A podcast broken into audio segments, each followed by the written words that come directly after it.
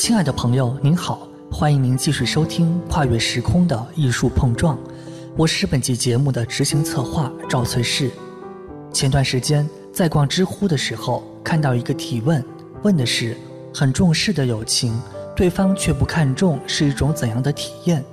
问题的提问者是个女生，她在纠结和一位男性朋友的友谊，而在许多的回答里，网友小约翰的答案非常亮眼，获得了将近五千人的赞同。小约翰列举了诗人杜甫写给李白的很多诗歌，而李白回复的只有那首著名的“桃花潭水深千尺，不及汪伦赠我情”。单单看这样的对比，确实还是挺搞笑的。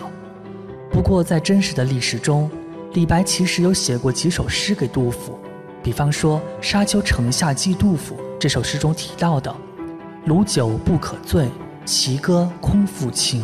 思君若问水，浩荡寄南征”，以及鲁郡东石门送杜二府中写的“醉别复几日，登临便池台。何时石门路，重有金樽开。”这足以看出两人关系的亲密，不仅有诗歌的往来，而且共度过一段美好的时光。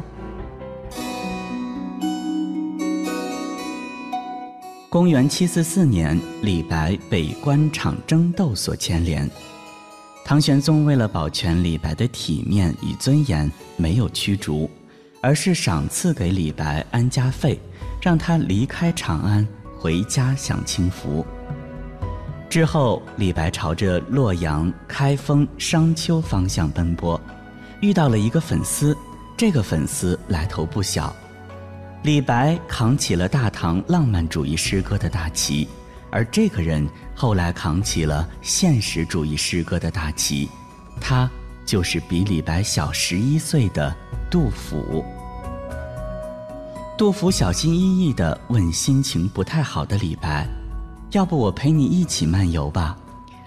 你看这梁宋之地，地处中原，骑马打猎最合适不过。李白没有更好的去处，点点头答应了。杜甫遇到自己早就想见的偶像，激动的睡不着。他的心情就像是当年李白对孟浩然那样。杜甫心里想：孟浩然比你大十一岁。你也比我大十一岁，你当年和他一起喝酒，现在我陪你郊游，天哪，这难道是上天的安排吗？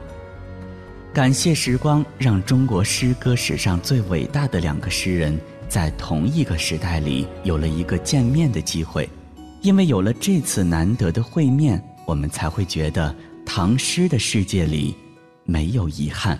如果用高度来排的话。大概在最高的地方，诗的最高的地方就是李白跟杜甫。可是两个人到底哪一个人更高？其实，在历史上一直变成非常争议的一件事情啊。因为有人喜欢李白，有人喜欢杜甫。可是大概在儒家的文化里面，最后一直觉得杜甫是更伟大的。那什么原因？因为李白被称为诗仙，好像没有我们人世间所有的学历经历。那尤其是贺知章。他在酒楼上听到，他吓了一大跳。他说：“怎么会有人写出这么好的诗？他是谁？”而且立刻就把李白的诗带进宫去给当时的唐玄宗看。而唐玄宗读了以后也大为赞美。这里面其实是对人才的欣赏。所以唐朝是一个蛮奇怪的时代。我们每次想到李白的故事，都觉得怎么会出来一个这么怪才？唐玄宗那个时候刚好爱上了杨玉环，然后他就希望。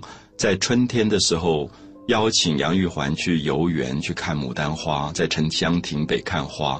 那么这个时候，他就觉得春天加上女子的美，加上花，他觉得应该有新的美丽的曲调出来，所以他就招李白进宫，要李白写三首诗。大家知道，就是最有名的《清平调》，啊，云想衣裳花想容，春风拂槛露华浓。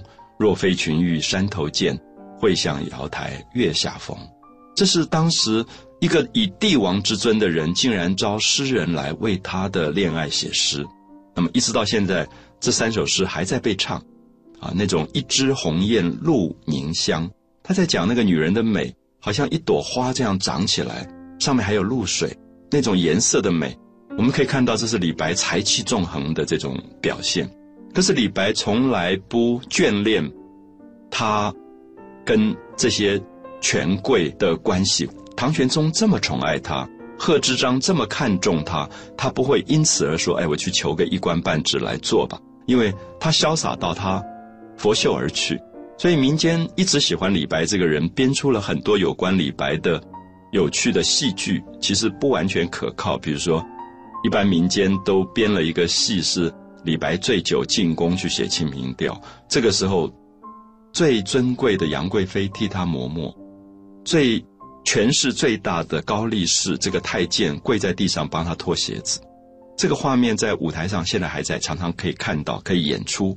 是因为我觉得民间觉得李白的潇洒是所有的富有者都要跪下来的啊，因为他是真正文学里的君王，也是诗里的君王。那么，所以我们会感觉到。唐代的生命力表现在这里，有时候我们会觉得，我还是要问一句：说李白如果活在我们今天的社会，他会怎么被对待？好，这个时候我们就会感觉到，一个时代没有美的精神，没有对生命的尊重的时候，其实李白这样的人很难出现。所以，我们下面要提到说，李白跟杜甫的关系，为什么杜甫后来反而更受重视？因为杜甫所有的诗都在讲怎么去做人。而不是做仙，这样大家就可以了解。因为李白讲的都是怎么跟月亮喝酒，那个东西你在现实当中没有用。你跟月亮喝酒不能做官，也不能考试，所以最后李白只是一个孤独的仙人。可是杜甫所有的东西都是在现实当中完成的。他爱他的妻子，他爱他的儿女，他照顾所有的人。他看到朱门酒肉臭，路有冻死骨。他写出了社会里面很多的关怀，所以我们说他是一个人道主义的诗人，就是他永远界定在他作为人的这个部分，他的关心。他的名句说：“朱门就是红颜色的门，酒肉臭，那个酒都已经多到没有人喝完，肉都已经没有吃完，剩菜倒出来都是臭的。朱门酒肉臭，可就在这个豪宅的门口，路有冻死骨，有一个饿的。”冻的没有饭吃的人，没有衣服穿的人，就死在这个红色的门旁边。所以“朱门酒肉臭，路有冻死骨”是一种对人的哀叹，就觉得怎么社会的贫富阶级差距到这么大。所以我们看到杜甫的伟大在于他希望完成人的部分，所以他被称为诗圣。